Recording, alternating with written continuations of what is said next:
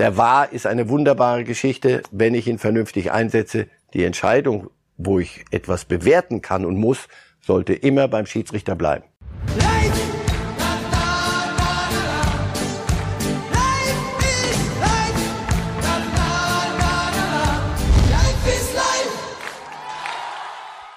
und herzlich willkommen zu Reif ist live. Nach dieser Länderspielpause freuen wir uns, dass es endlich wieder losgeht mit der Bundesliga und dem achten Spieltag und einem Topspiel. Und dazu sprechen wir uns zu vielen anderen Themen mit den Namensgeber dieser Sendung. Guten Morgen. Das ist unser erstes Thema, nämlich Levi Frust, das auch die Schlagzeile der aktuellen Sportbildausgabe, Herr Reif, hier haben wir sie, können wir auch gleich mal einblenden. Levi Frust bei Bayern, also der Superstar scheint nicht mehr hundertprozentig zufrieden. Das hat auch mit einer Aussage von Hassan Salihamidzic zu tun im August beim Doppelpass, als er sagte, natürlich guckt man bei Haaland hin. Wir wären ja voll Amateure, wenn wir das nicht tun würden. Verstehen Sie das, dass das bei Lewandowski auch für Unmut sorgt? Mal vorausgesetzt, dass der Unmut wirklich da ist. Das, äh, den hat er mir gegenüber nicht geäußert. Also bin ich immer äh, ein bisschen angemessen skeptisch. Gut, er hat zuletzt nicht getroffen, zwei Spiele. Mhm. Da ist äh, einen weiteren Gerd Müller Rekord verpasst. Damit ist äh, der Pole immer schlecht gelaunt. Ja. Äh, nach jedem Spiel, in dem er nicht trifft, ist er sehr sehr schlecht gelaunt, weil er diesen Ehrgeiz hat. So, das, was Salihamidzic gesagt hat, war weder ehrenrührig noch gegen Lewandowski, sondern es war eine eher biologische Aussage, glaube ich. Also, wir gucken mal, wie alt ist Lewandowski. Er kann noch, nehmen wir mal wirklich nur die Fakten, so fit wie er ist, und so viel Spaß, wie er noch am Fußball hat, so viel Ehrgeiz, wie er noch hat, so viel Arbeitsethos, also weiter so mit sich und äh, diesem Sport umgehen, hat er auch noch. Insofern, der kann noch Minimum drei, also das ist jetzt Kaffeesatzleserei, aber etwa drei Jahre, denke ich, kann der noch auf allerhöchstem Niveau spielen. Das ist die Frage, die sich die Bayern stellt auf dieser Position und ganz hinten bei dem anderen Verrückten, der sagt, mit 40 so fit wie ich bin, Manuel Neuer. So. Das hat Konsequenzen für jeden, der dort als zweiter Torwart hingeht. Dieses Thema Nübel wird uns in Kürze mhm. wieder beschäftigen. Und das ist traurig für den Jungen, weil das war ein Karriereschritt, der aber in eine Sackgasse geführt hat. Ja, der nicht aufgegangen so. ist. Haaland im Übrigen, also Salihamidzic, dass wir uns den angucken, sonst wäre er ja blind und verrückt, da hat er ja recht. Aber also so, dass jetzt so, dass wir in der Situation sind, dass Bayern sagen kann, wir nehmen Haaland. Aber ist das nicht ein Fettnäpfchen, in das Hassan Salihamidzic da auch Nein, tritt? Ich glaube, ich glaube, da interpretieren wir ein bisschen zu viel rein. Die Frage wird für Lewandowski sein und wirklich jenseits, ob Salihamidzic was zu Haaland sagt, ja oder nein. Will ich noch mal was anderes machen? Will ich noch bei einem anderen Club zeigen, dass ich als Weltfußballer sowohl in Spanien oder in Italien oder in England glaube ich weniger, aber, aber Spanien vielleicht. Oder vielleicht Newcastle. Jetzt, wo die da an Nee, dazu, das, da muss Newcastle noch ein bisschen, nicht nur Geld haben, sondern noch ein bisschen performen. Dann, dann wird das für einen Lewandowski interessant. Nein, ernsthaft, wenn er beschließt, ich bleibe noch da, die Bayern werden verrückt zu sagen, okay, dann schmeißen wir dich raus oder ekeln dich raus. Dazu hat er auch zu große Verdienste, das wird niemand bei Bayern machen. Die Frage wird sie beschäftigen und das wird, ist, der Ball ist im Moment sehr, sehr bei Lewandowski. Er wartet natürlich darauf, welche Signale kriege ich vom Club. Noch kamen keine. Sagen wir. Wir wissen nicht. Er hat Berater, die ihm helfen. Er ist ein intelligenter Kerl, der sehr nüchtern inzwischen sich das alles angucken kann. Also, ich denke, das wird nicht dramatisch, sondern wenn er sagt, Leute, ich würde gern noch, das heißt aber für euch, die Wertschätzung muss sich darstellen. Viel mehr verdienen, äh, darum da wird es nicht mehr gehen um die paar Geld, ja. das, das ist wirklich nicht das Thema. Sondern, wie, wollen wir noch mal drei Jahre? Traut ihr mir das, das zu? Traut ich mir das zu? Bayern hat ja normalerweise Spielern, unter anderem damals Robben oder Ribery, nach dem 30. Lebensjahr nur ein Jahresverträge angeboten. Also werden sie jetzt das ist die Frage, diese Strategie ändern? An der Stelle wird, das weiß ich nicht, das werden die Bayern sich gut überlegen. Und das ist, denke ich, die, die Sollbruchstelle. Das ist die Nummer, an der Lewandowski die Augenbrauen hochzieht, ja oder nein. Das Signal, wenn Sie sagen, hör zu, ist nicht unsere Philosophie gewesen, aber du, wir hatten auch noch keinen Weltfußballer in der Form auf dem Tisch so. Also, für dich machen wir es.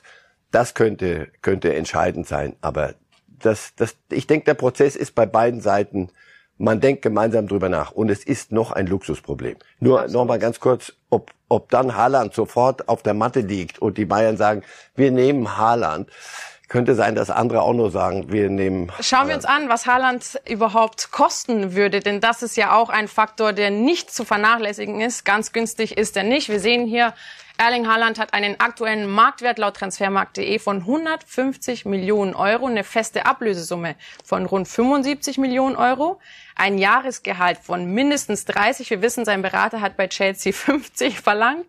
Das ist echt absurd. Weitere 30 bis 40 Millionen Euro für seinen Berater angesprochen, Mino Raiola und eine Zahlung noch an Papa und Ex-Profi Ralf Inge Ahland. Wir haben heute früh im Bayern Insider Podcast äh, gehört, Jan Fjörtoff, der ja die Haaland-Familie ganz gut kennt, kann sich das sehr wohl vorstellen, dass Haaland in den nächsten ein bis zwei Jahren bei Bayern unterschreiben wird. Welche Argumente sprechen für Sie dafür, dass das passiert? Na, dass der FC Bayern kein äh, Wald- und Wiesenclub ist, sondern das ist einer der drei, vier Clubs, um die es überhaupt gehen kann bei einem Spieler wie, wie Haaland erstens, was sie zu bieten haben als äh, Fußballbiotop und zweitens, was sie auf der Naht haben. Also äh, der nächste Punkt, wo die Bayern sagen, pass auf, wollen wir, wie gehen wir in Zukunft, aber das wird eine philosophische Frage, gehen wir mit mit den Wahnsinnigen, werden wir selber auf eine Art wahnsinnig, weil wir es mitmachen können, oder machen wir das nicht mit? Wenn wir sagen, wir machen es nicht mit, ist Haaland für sie nicht zu stemmen, denn 30 Millionen, wenn das denn stimmt, bitte, lass uns nicht moralisieren, aber dann hast du in der Kabine drei, vier, die sagen, Moment, Moment mal, Moment mal, die wissen genau, was jeder. Natürlich, die, die sprechen auch sorgen, untereinander mit Sicherheit. Also da sind ein, ein, paar Dinge wirklich, die über das rein Sportliche hinausgehen. Also früher hat man gesagt, ist der gut genug für uns, schießt der Tore, ist er mit links ja. besser, brauchen wir noch einen rechts. So einfach ist es nicht, ja. Können Sie sich vorstellen, dass es eine Art Übergangsjahr gibt, wo ein Lewandowski und ein Haaland gemeinsam bei Bayern spielen? Du kannst dich beide spielen lassen, das, geht, das selbst, können sich selbst die Bayern nicht leisten, selbst nicht gegen Bochum, bei allem, bei allem Respekt.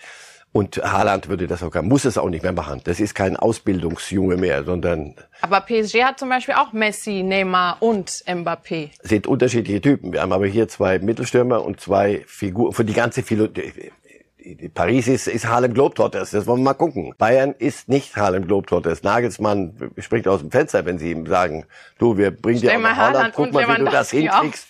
Und dann Müller, ja, macht, und Sané, musst du irgendwie, mach das mal irgendwie. Also noch reden wir über seriösen Fußball, hoffe ich. Insofern, nein, das, das wird es nicht geben. Und das wird für jeden, das ist doch die, die nächste Falle der Bayern. Wir brauchen irgendjemand, der, wenn Lewandowski verletzt ist, uns Tore schießt und wir brauchen einen Torwart, wenn Neuer hustet. So, was machen wir dann? Dann holst du einen, der setzt sich als Nummer zwei, Chupamoting. Das ist so ein älterer Junge, der sagt, komm, das mache ich so. Aber das ist nicht die, da ist Haaland nicht in der Kategorie. Also wann sehen wir Haaland im Bayern-Trikot? Ich fürchte nie, weil es von den, von den Summen her keine Bayern-Transaktion ähm, wäre. Und weil es andere geben wird, die sagen, ja, ihr habt Sorgen, du, wir haben das Geld, ihr habt die Sorgen. Machen wir es mal so. Und was wird Bayern Lewandowski anbieten? Ich denke, ein Zweijahresvertrag. Das wäre schon mehr als und sie, und sie werden glücklich werden.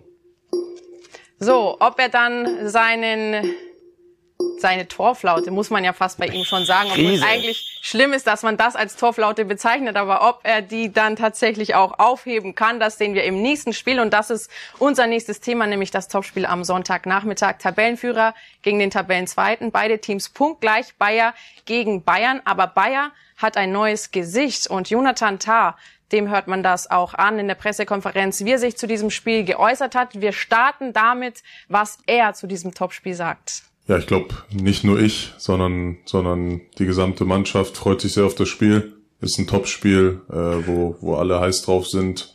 Und ja, wir sicherlich mit, der, mit den gleichen Leistungen auf dem Platz stehen wollen wie in den vergangenen Spielen. Körpersprache, Herr Reif, selbstbewusst vor ja. diesem Topspiel? Ja, ja, ja. Doch, doch. In, Lever in Leverkusen hat sich zuletzt ein bisschen was getan. Liegt am Trainer, liegt an manchen anderen Dingen auch. Das ist eine Mannschaft, die ist allerdings immer noch sehr jung. Mhm. Und ich erinnere mich an das vielleicht beste Spiel bisher in dieser Saison der Bundesliga. Das war Bayer gegen Dortmund. 3-4 ging das aus. Das war lustig für den vornehmen Fremden, aber für die Trainer und für den Trainer Leverkusen war es vielleicht ein bisschen zu wild, zu lustig. Die Frage wird sein, können die Bayern Leverkusen locken, ein bisschen mit zu viel Selbstbewusstsein ranzugehen. Aber das wird ein Test für Leverkusen und im Übrigen auch für die Bayern. Also das ist ein Gegner, der kann einen schon kann einen schon richtig fordern. Was hat sich für Sie seit Seoane an Bayer Leverkusen geändert? Alles, was ich höre aus Leverkusen, und ich bin da ein bisschen familiär näher dran, von ja. daher, Sie singen das hohe Lied von ihm. Der spricht sechs Sprachen, der kann jeden Spieler zusammenfalten, freundlich behandeln, streicheln in dessen Sprache, was in der Regel, wir wissen, was Kommunikation bedeutet, gar nicht mal so verkehrt ist. Das ist einer, der unaufgeregt Dinge macht, die er für richtig hält, aber sie macht. Dann braucht es keine, keine, der braucht, muss nicht rumschreien. Der hat einen klaren Plan von Fußball. Der will mit jungen Spielern arbeiten, weil er das ein Leben lang in der Karriere gemacht hat. In der Schweiz bleibt einem Trainer gar nichts anderes übrig. Und er zieht dort das Ganze so ein bisschen dieses, ah, Vizekusen und was ist dies Jahr und so. Kennt er gar nicht. Lass uns doch einfach unseren Job machen. Und mir macht das Spaß. Und was du da von denen hörst dort ist, das macht Spaß. Also denen zuzugucken und die haben Spaß an ihrem Job. Das ist noch keine Garantie, aber es schadet im Leben nicht, wenn man Spaß an seinem Job hat. Wenn man den Worten von Jonathan Tah lauscht, der hat sich ja noch weiter äh, geäußert als das, was wir gerade eben gehört haben, dann bestätigt sich genau das, was Sie gesagt haben, Herr Reif. Der Trainer kam halt mit der, mit der Mentalität in die Kabine zu sagen, jeder Spieler muss Verantwortung übernehmen. Ähm, für sich selber, aber auch für, für seine Mitspieler ähm, und das auch irgendwie einfordern. Und das hat sich auf jeden Fall verändert und das ist eine Veränderung oder ein Schritt äh, ins Erwachsenwerden, sage ich mal. Äh, ja, und wenn das jeder Spieler ein bisschen macht, dann verändert sich halt was. Sie haben gesagt, eine junge Mannschaft, eine junge Mannschaft, die jetzt erwachsen geworden ist oder erwachsen wird, so langsam? Erwachsen wird man unter anderem an bestimmten Stellen im Leben. Mhm. Wollen das nicht zu hoch hängen, aber das ist jetzt so eine Stelle am Sonntagnachmittag gegen Bayern. Gegen Bayern, gegen Bayern bist du erwachsen oder du musst noch mal ein Jahr in der, in der zweiten Jahr Klasse noch mal dranhängen. Sie kennen Seoane, unter anderem, Sie sind sehr verbunden mit der Schweiz, auch Leverkusen, wie Sie gesagt haben, aus familiären Gründen.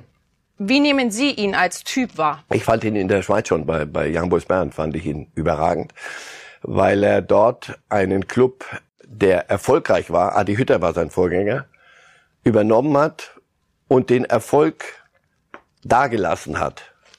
Und noch mehr, er hat aus Erfolg Erfolg gemacht, drei Jahre lang.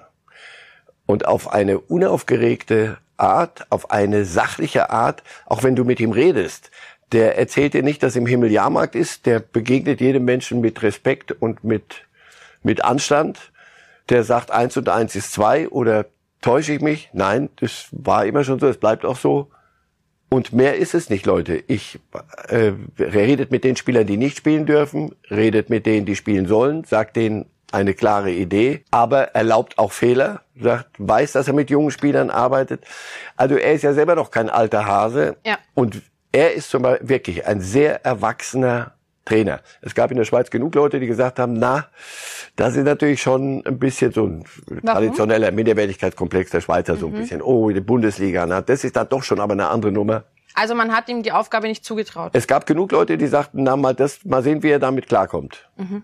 Jetzt alles, was ich aus Leverkusen höre und was wir an, am, auf der, am Fußball sehen, jeden, jeden Samstag, ist, der macht einfach seinen Job und er lässt sich von niemandem, ja, und lässt sich von niemandem erzählen, du, da, aber du weißt schon, was hier alles, ja, kann ja sein, dass hier irgendwas war oder was, nur dafür habe ich gar keine Zeit.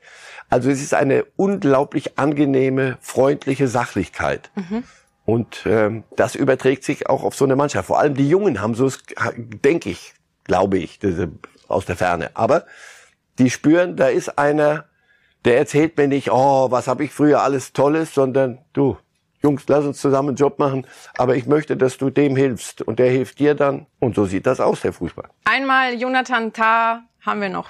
Die Atmosphäre in der Kabine beim Training, die diese Dynamik, die die da ist, äh, das habe ich so in den Jahren vorher noch nicht erlebt. In der Form sicherlich auch äh, teilweise mal, aber ja, dass wir dass wir immer mehr wollen, immer mehr von uns gegenseitig fordern. Wenn was im Training nicht klappt, dann pushen wir uns, unterstützen uns. Ähm, da herrscht einfach eine äh, grundlegend positive Energie, wo man immer was dafür tun muss, dass sie auch äh, genauso bleibt. Aber ähm, ja, jetzt gerade beeindruckt mich das und äh, ich wünsche mir natürlich, dass wir das bis zum Ende der Saison so durchziehen. Herr Reif, ich weiß nicht, wie Sie das interpretieren, aber mehr Lob für einen Trainer geht fast ja. nicht. Das ist ähm, gut, er spielt. Es wird sicher den einen oder anderen geben, aber ich habe noch nichts gehört dort. Ich habe ja. noch nicht gehört, dass es Grüppchen gibt, dass es irgendwelche gibt, die, die er, er und was er noch macht und das das ist ja jetzt mal nur sportlich, bevor wir es mhm. nur so im atmosphärischen. Wenn es in der ersten Halbzeit irgendwas nicht funktioniert hat an seinem Plan, dann gehen die in die Kabine, kommen raus und dann sagt unser eins als Reporter, nicht immer, aber hin und wieder dann doch schon, sie kamen wie verwandelt aus der Kabine zurück. Mhm. Also der coacht, und zwar nicht nur mit lieben Worten, sondern mit einer taktischen Ein Anpassung, Umstellung. Und die funktioniert in der Saison. Es gibt kein besseres Argument. Ja, die gute Stimmung im Training und, äh, aber es gibt kein besseres Argument als Erfolg. Und wenn du siehst, hey, der sagt eins und eins ist zwei, du, das stimmt, dann lass es uns so machen, wie er sagt. Das funktioniert selbst bei einer Niederlage gegen die Bayern, die ist nicht ausgeschlossen, glaube ich nicht, dass dort irgendwas in sich zusammenfällt. Also Leverkusen etabliert sich gerade da, wo sie normalerweise hingehört. Wenn sie die Konstanz dann noch abrufen können und das beibehalten, dann haben wir da auf jeden Fall einen spannenden Meisterschaftskampf. Also Seoane peitscht seine Mannschaft nach vorne, genauso wie es die Fans tun, Herr Reif, in Stadien, denn die dürfen jetzt wieder Zuschauer zulassen, fast volle Auslastung in allen Stadien. Differenzieren muss man zwischen 2G-Regel, 3G und 3G Plus, was bedeutet geimpft, genesen oder PCR getestet. Das wäre 3G Plus. Und wir schauen als allererstes, Herr Reif, auf die Stadionauslastung an diesem achten Spieltag. Also wir sehen Hoffenheim gegen Köln. Links sehen wir die Zahlen, die zugelassen sind und rechts die Kapazität, die das Stadion eigentlich hat. Also Dortmund fast ausverkauft, 67.000 Zuschauer werden da erwartet. Das ist sicherlich ein neuer Rekord seit Beginn der Pandemie. Dann sehen wir in Frankfurt die Stadionauslastung nicht ganz voll. Da sicherlich brisant auch die Rückkehr von Bobic und Boateng zur Eintracht. Wir sehen Union Berlin, wir sehen Freiburg führt Gladbach, Leverkusen und Augsburg. Auch interessant ist, lediglich Leverkusen nutzt die 2G-Regel. Das heißt, alle anderen Vereine haben sich dafür entschieden, die 3G oder 3G-Plus-Regel anzuwenden. Union hatte gestern da noch einen Streitpunkt, hat sich dann äh, doch für die 3G-Regel entschieden. Was finden Sie fairer den Fans gegenüber? 2G, weil Sie sagen, geimpft und genesen, ja, oder 3G, weil auch getestet, und Anschlussfrage 3G Plus mit PCR-Test würde für viele Fans sehr teuer werden. Wie kann man das rechtfertigen? Wenn ich geimpft bin, muss ich auch nicht mehr testen. Also, aber lass uns bitte nicht die Impfdebatte jetzt, jetzt hier führen. Das weiß ich nicht. Das ist nicht eine Frage von Fairness, sondern das ist eine Frage auch, die man in einer bestimmten Gegend auch mit ganz mit, mit Ärzten, Wissenschaftlern und mit dem Gesundheitsamt besprechen muss. Was können wir uns zumuten? Wir sollten jetzt nicht so tun, als sei Corona Vergangenheit. Mhm. Und, und jetzt so sagen, na komm, also noch ein paar tausend mehr. Das ist keine, das ist nicht so, so, lass uns mal, was finden wir fairer, was gefällt uns besser, sondern ich hoffe, dass das alles schon nach Kriterien geht, die, die nachvollziehbar sind. Und zwar nach höheren Maßstäben, als ob wir Fans im Stadion haben. Aber wie kann es dann sein, dass manche Vereine die 3G-Regel anwenden, manche Vereine die 3G Plus, andere Vereine die 2G. Also da muss man eigentlich doch einen einheitlichen Weg finden, weil wie soll man das dem Fan gegenüber sonst rechtfertigen? Ja, und ähm, ja, nicht nur dem Fan, sondern einer ganzen Gesellschaft gegenüber. Äh, aber da ist der Sport und die Bundesliga nicht die, die einzigen, die, weiß ich nicht, Flickelteppichartig äh, rumwursteln. Wenn du Akzeptanz haben willst für bestimmte Regelungen, dann muss an der roten Ampel, wenn rot ist, fährt man nicht, wenn es grün ist, fährt man. Aber es gibt ja auch noch gibt, Gelb dazwischen. Na, bei, und bei Gelb, na, da fahren Sie mal dauernd bei Gelb drüber, mal gucken, oder kommen Sie in die Schweiz, wenn Sie da bei Gelb rüberfahren, das machen Sie einmal, danach äh, müssen wir ein bisschen sparen. Im Ernst, es muss für alle gleich, gleiche Regeln geben. So funktioniert die Demokratie und das, das, mir gefällt das nicht. Ähm, da würde ich auch gern, Christian Seifert hat einen so super Job gemacht mit der DFL. Ähm, da würde ich auch äh, die DFL, weiß nicht, ob ich jetzt zu viel verlange, aber ermuntern wollen, zu sagen, Jungs, passt auf, lass uns zusammensetzen, lass uns bitte ein, ein gleich, gleichartig überall ähm, die Dinge regeln, weil sonst kriegen wir Diskussionen, die nicht gut sind. Äh, und natürlich ist, ist PCR-Test heute teuer, aber das war allen Menschen bekannt.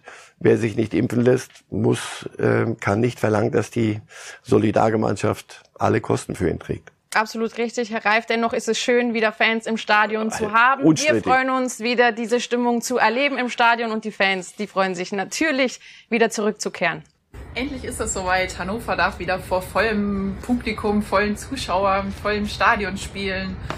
Ja, ich freue mich auf jeden Fall riesig drauf, auch dabei zu sein. Und ähm, ich wünsche mir, dass es überall volle Stadion gibt, wieder Emotionen, Fans, Stimmung. Das wird auf jeden Fall super. Und dann natürlich die drei Punkte nehmen wir auch mit. Ja, auf jeden Fall. Ich freue mich riesig, am Samstag zu meinen Fohlen zurückzukehren in den Borussia Park nach fast zwei Jahren. Denn vorm Fernseher oder in der Kneipe hält keiner mehr aus. Die wahren Experten, die habe ich bei mir im Blog auf dem Stehplatz.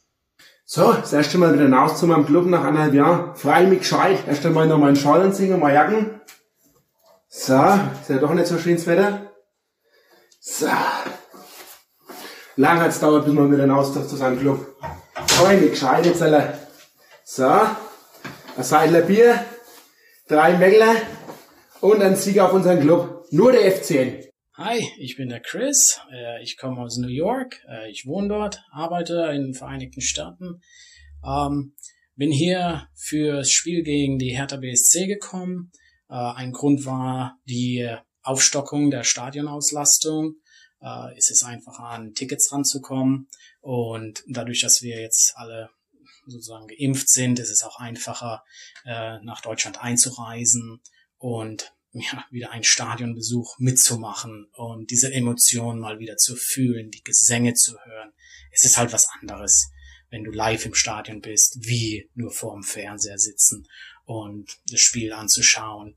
Deswegen habe ich mir gedacht, es ist der beste Zeitpunkt jetzt. Jetzt fliege ich rüber. Jetzt schaue ich mir mal das Spiel wieder live an.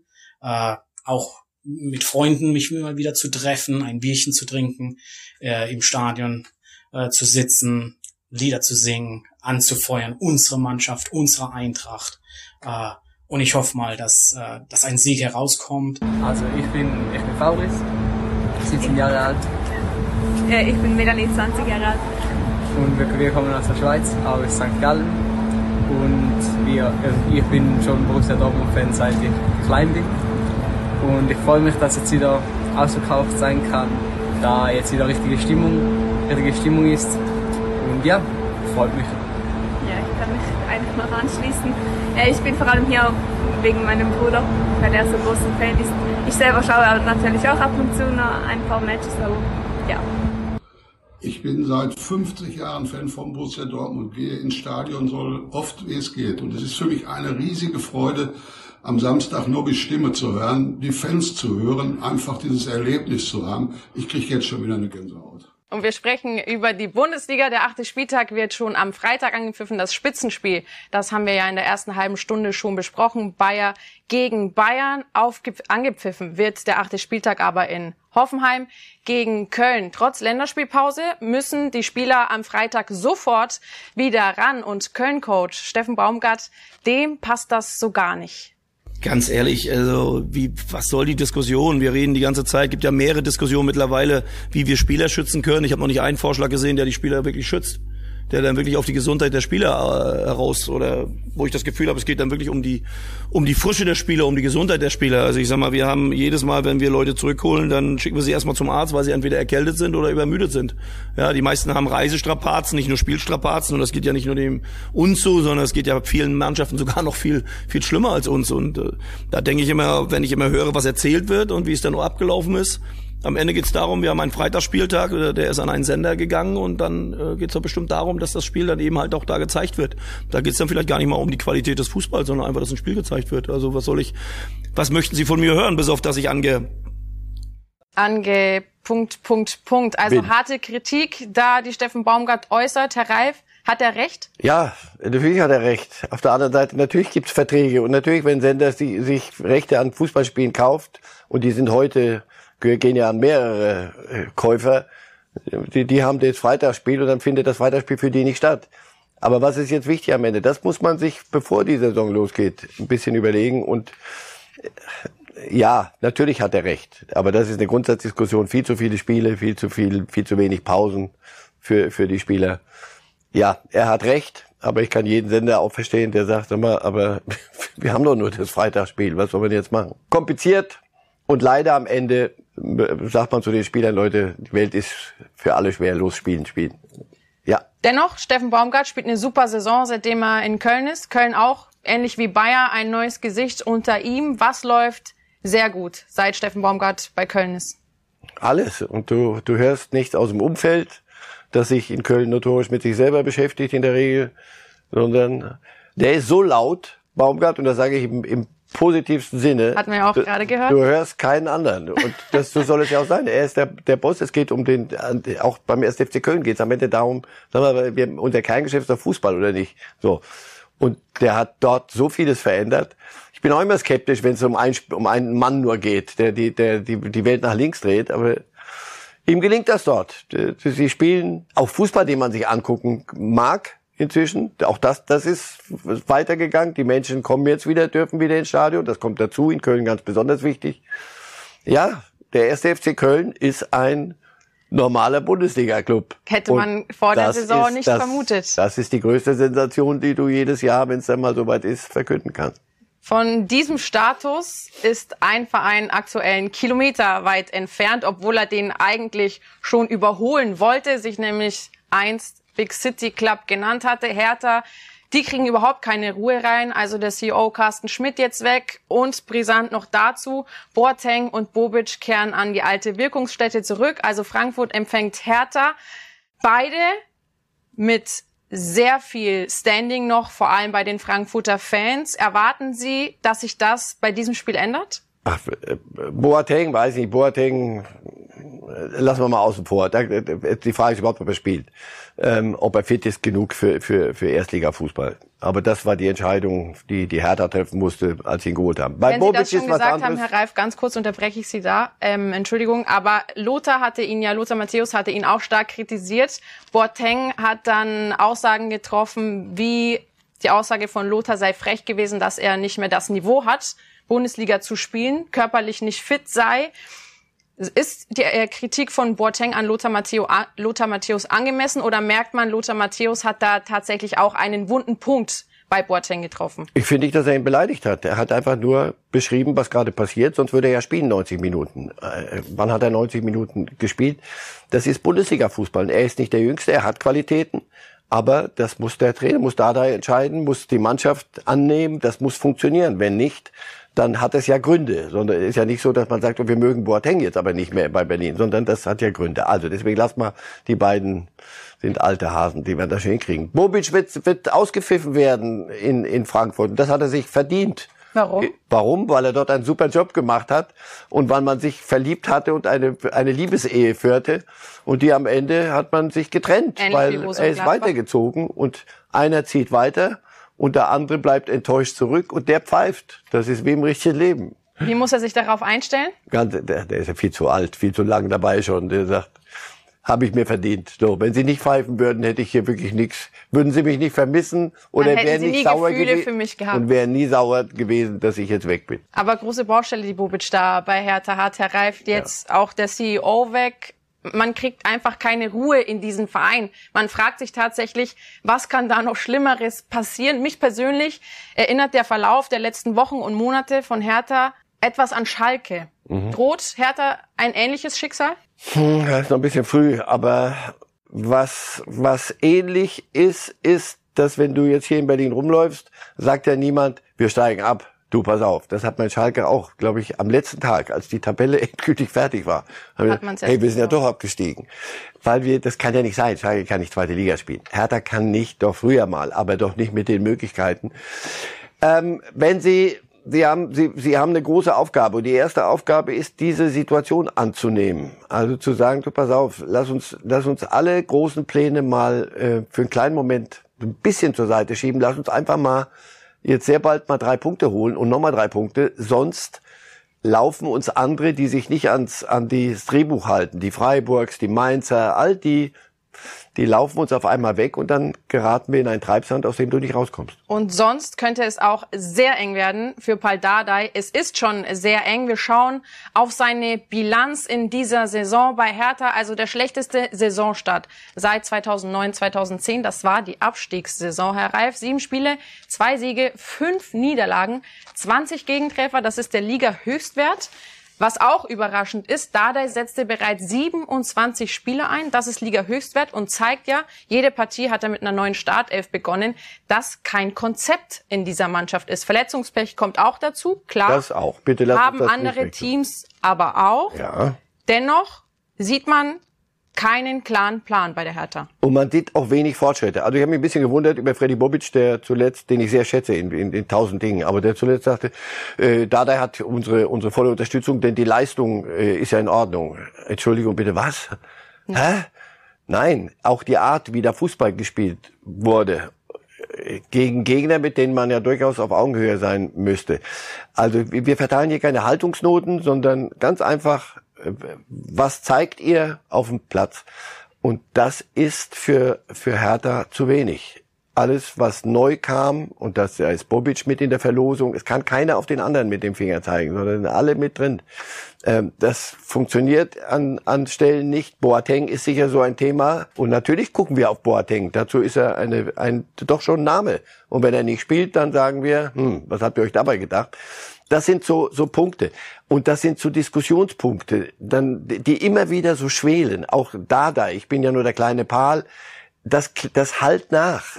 Du fragst sich, es, es wird eng für ihn, aber eng, das klingt so dramatisch, es wird dir niemand naja. den Kopf abreißen, sondern nur aber machen wir mit diesem, ja, machen wir mit, ja, na gut, er wird nicht ins, ins Nichts fallen, aber unter, unter, unter der Brücke landen, aber wir, wir gucken halt drauf und sagen, sag mal, das geht nicht weiter. Und es muss dann was passieren. Und natürlich ist dann das nächste, was sich stellt, die Trainerfrage. Wenn ein Trainer aus dieser Mannschaft nichts rausholt, dann muss, muss es ein anderer machen. Wenn Hertha gegen Frankfurt verliert, sehen wir da am nächsten Spieltag noch als Hertha-Trainer? Wird auch drauf ankommen, wie sie dann verlieren täten. Also ein bisschen sehr viel Konjunktiv, aber dennoch sollte da nicht ein Fortschritt zu sehen sein und das richtig klatschig enden, Muss er dann glaube ich, äh, werden sie handeln. Die nächste Frage ist, wenn Sie handeln, wer wäre denn überhaupt auf dem Markt, der dieses Projekt übernehmen könnte? Und das soll ja ein spannendes Projekt sein und durchaus äh, ein bisschen Na, spannend ist es sicherlich. Ja, ja, und ein bisschen unterfüttert auch mit mit den, dem, einen oder anderen Euro, wie man wie man hört. Aber bei allem Respekt, wenn ein Tadic aus der jetzt der Trainer war, dann jetzt ein bisschen als Sportdirektor in in Dortmund unterwegs ist, wenn der sagt, nee, das ist mir nicht, das ist mir nicht koscher genug, dann und bei allem Respekt, aber er ist noch kein kein mhm. Mourinho und kein kein Guardiola und, oder Klopp oder Tuchel. Äh, wenn der sagt, nee, das ist kein Projekt, das das ich mir jetzt zutrauen würde, das ist mir zu wenig. Das ist das Problem. Wo findest du jemanden, der die Qualität hat? Wo findest du jemanden? Aber nochmal, noch ist da dein Trainer. Das meine ich so gern dann schon über den Nachfolger reden. Nur dennoch, wer traut sich dieses Ding zu? Und was ist dieses Ding? Das ist ja das Erste. Was ist, was haben wir hier vor uns? Eine Riesenstadt mit einem Stadion, das nicht okay ist, weil wir sonst ein richtiges Fußballstadion, tausend In der Dinge. Mannschaft stimmen tausend so. Dinge nicht. Der Verein steht nicht. Kader, der immer wieder irgend, mit, mit irgendwelchen Namen. Typen. Ja, wo, wo, also was haben wir hier? Was finde ich vor? Und das greife ich jetzt an. Den Trainer musst du mir backen. Welche ich, Namen gäbe es da, Herr Reif? Jemand know. müsste die Aufgabe übernehmen. Yes, I don't know. Ehrlich, ich wüsste nicht, wer von denen, die im Moment frei sind, ähm, sagt, ja, mache ich. Also stand jetzt Hertha aktuell, wenn's wenn der Trend so weitergeht, ein hoffnungsloser Fall, so wie Sie das jetzt beschreiben? Zumindest fallen mir die Lösungen nicht ein. Aber da, ich mag nicht die Arbeit von Freddy Bobic machen. Wollen Sie einen Feuerwehrmann, der die Saison rettet? Vor der Frage werden Sie dann auch stehen, wenn es denn soweit wäre. Oder fängst du neu an? Mit dem Risiko, pass auf, wenn alles schief geht, steigen wir ab und bauen neu auf. Hertha mit Windhorst. Also welche wäre die bessere Option Ihrer Meinung nach? Ab heutzutage Abstieg zweite Liga ist lebensgefährlich. Also ja. So schnell hochkommen ist sehr schwierig, haben wir bereits bei einigen bei Vereinen gesehen. erlebt. Schwierig tatsächlich oder ich würde es nennen skurril, absurd sogar ist der Fall Hernandez, Herr Reif. Es könnte sein, dass er für sechs Monate ins Gefängnis muss. Der Fall stammt aus dem Jahr 2017 und wir wollen diese Chronologie aufrollen, damit man versteht, was da tatsächlich passiert ist. Alles begann im Jahr 2017. Das zweite Mal muss man dazu sagen, es war schon vorher ein Streit mit seiner damaligen Partnerin, jetzt Ehefrau entstanden. Hier sehen wir ihren Namen auch. Die haben sich im Auto gestritten, die zwei. Es soll zu Handgreiflichkeiten gekommen sein auf beiden Seiten. Anschließend wurden die beiden verurteilt. Zu 31 Tagen gemeinnütziger Arbeit und gegenseitigem Kontaktverbot für sechs Monate. Im Juni 2017 haben sie sich daran nicht gehalten, sind nach Las Vegas geflogen, haben tatsächlich geheiratet, sich also wieder versöhnt, sind dann in die Flitterwochen geflogen, zurückgekommen und wurden am Flughafen logischerweise bei der Passkontrolle festgenommen, weil das Kontaktverbot war zu dieser Zeit noch gültig. Im Dezember 2019 wurde Hernandez dann zu sechsmonatiger Haftstrafe verurteilt. Im Juni 2021 beantragt er eine Geldstrafe anstelle der Haftstrafe. Also er wollte das umwandeln. Der Einspruch wird allerdings später im August von Richterin Maria Palona Paloma Munoz Rubiales, so heißt die gute Dame, abgelehnt, also sehr streng. Und im Oktober 2021 gehen die Anwälte laut L'Equipe zumindest bei der nächsthöreninstanz in Berufung. Fehlgeschlagen. Am 13. Oktober kommt dann raus, Hernandez muss sich am 22.10., also am Dienstag, wenn Bayern München eigentlich zum Champions League Spiel fliegen sollte, vor Gericht in Madrid erscheinen und könnte tatsächlich zu sechs Monaten Haft verurteilt werden. Also das muss man sich ja mal ausmalen. Ein junges Pärchen, das sich zu damaligen Zeiten gestritten hat, geht gegen dieses Kontaktverbot, fliegt zusammen in den Urlaub, heiratet, hat sich ja augenscheinlich versöhnt, wird dann da logischerweise bei der Passkontrolle dementsprechend alarmiert und jetzt soll Hernandez dafür sechs Monate ins Gefängnis. Was soll man dazu noch sagen? wenig, fällt mir wenig ein. Also schau, am besten ist, wenn man sich streitet, Pärchen, jung, älter, äh, möglichst ohne Handgreiflichkeiten, wenn es geht. Also das ist das Erste. Wenn sie das und dann nicht äh, das Ganze vor Gericht machen, sondern intern miteinander klären. Aber wenn sie sich dann wirklich, das Kontaktverbot war ja, um diese, um sich voreinander zu schützen, offensichtlich erlassen worden.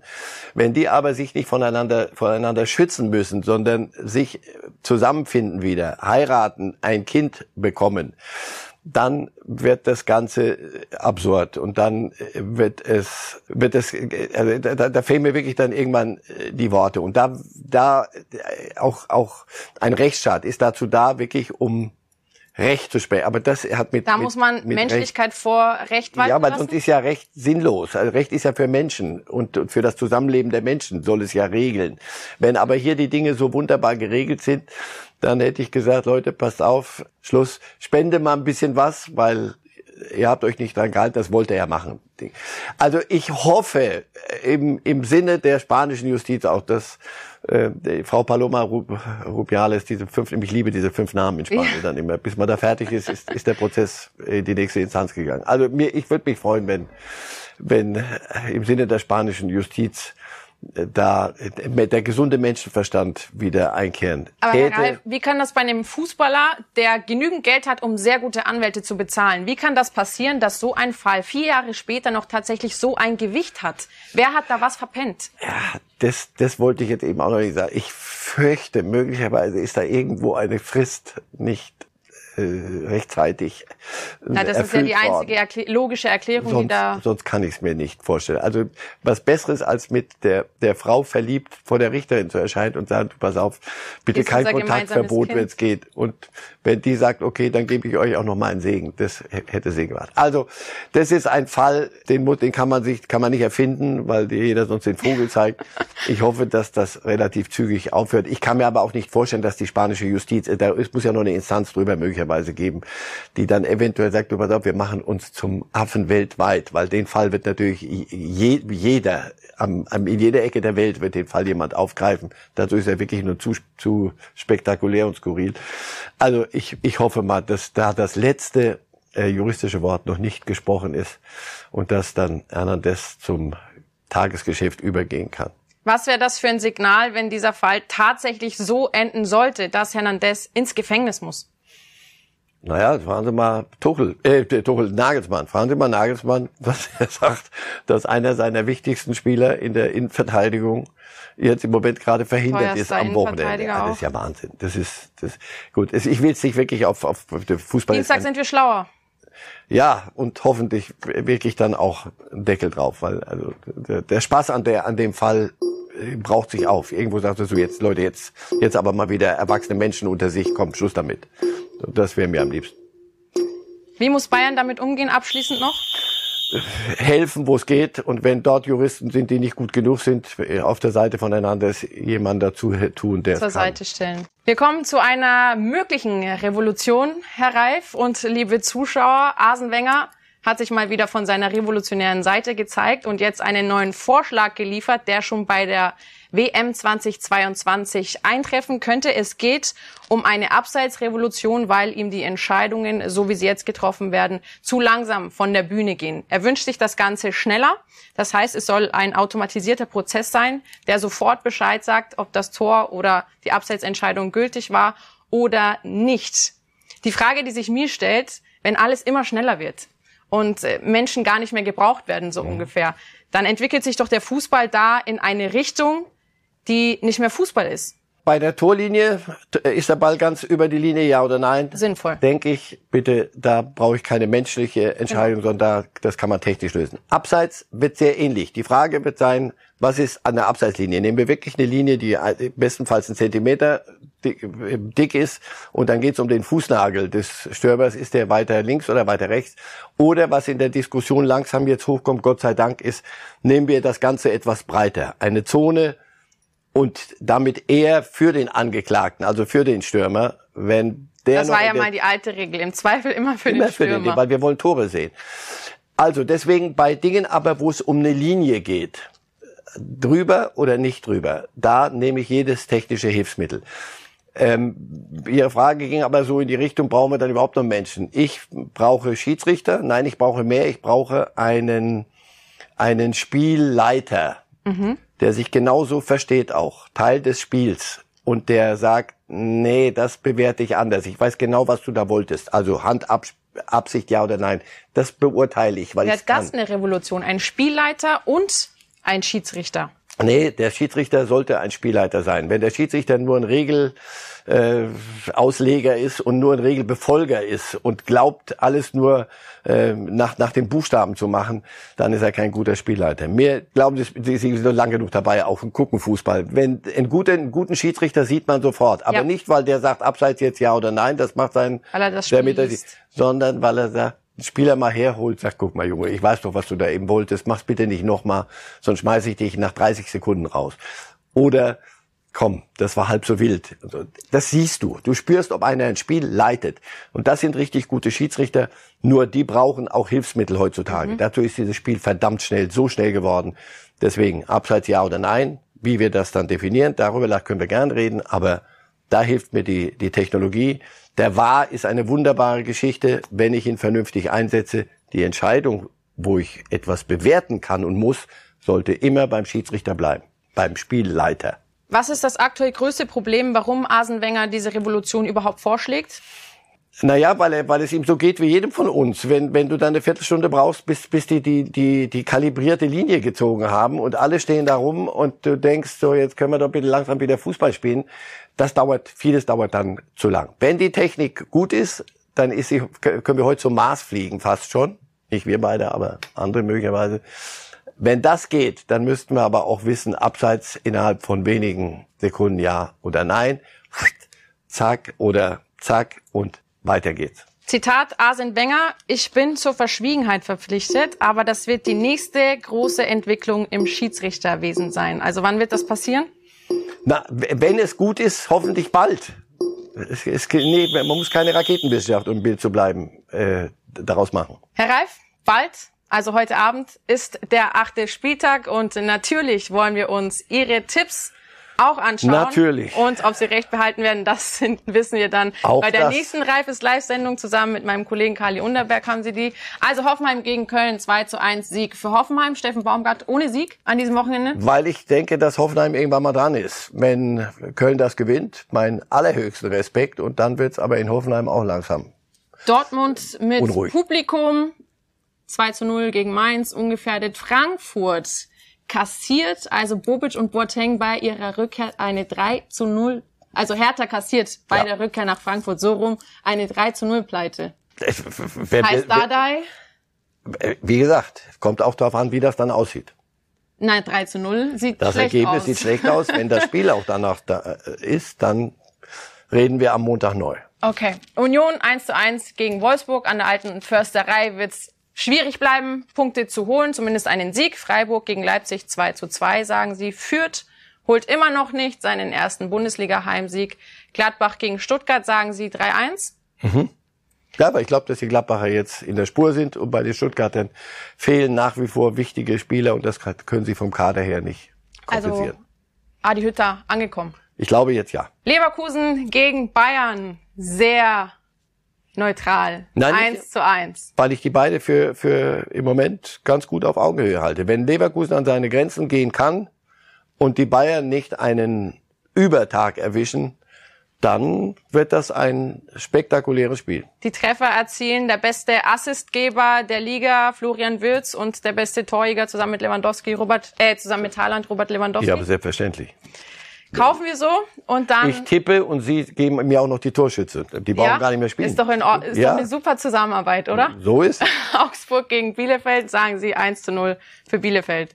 Ja, weil bei Augsburg ähm, ist eine gefährliche Phase gerade. Da muss bald was kommen, sonst etablieren sie sich da unten und dann sind die, ist es wirklich nur noch Abstiegskampf. Hat eine andere Vorstellung. Abstiegskampf, wer gehört da für Sie noch dazu? Hertha mit, diesem, mit dieser 3 zu 0 Niederlage. Es wird tatsächlich immer knapper und da komme ich nochmal auf die Frage. 3 zu 0, wenn man 0 zu 3 verliert, so rum muss es heißen. Also erstens haben sie es nicht verloren, sondern das ist mein Tipp. Das, wenn es so kommt. das, Wir reden im so Konjunktiv. Ja, we- werden Sie auch, werden Sie sagen, pass auf, wie ist dieses Spiel verlaufen? War die Leistung wirklich auch unterirdisch? Kommen wir keinen Schritt weiter? Und B, wen hätten wir denn, der jetzt übernehmen könnte, wenn es denn nach Dada, aber nochmal, ich entlasse hier nicht Paul Dada, bitte nicht. Nein, Wir machen wir noch nicht. Wir reden Beine. nur über Eventualitäten, Nur, wenn der wenn Trend Ding- von Sie- Hertha so weitergeht. Es wird Zeit, dass Sie was holen, sonst, wie gesagt, qualifizieren Sie sich für Abstiegskampf. Vielen Dank, Herr Reif.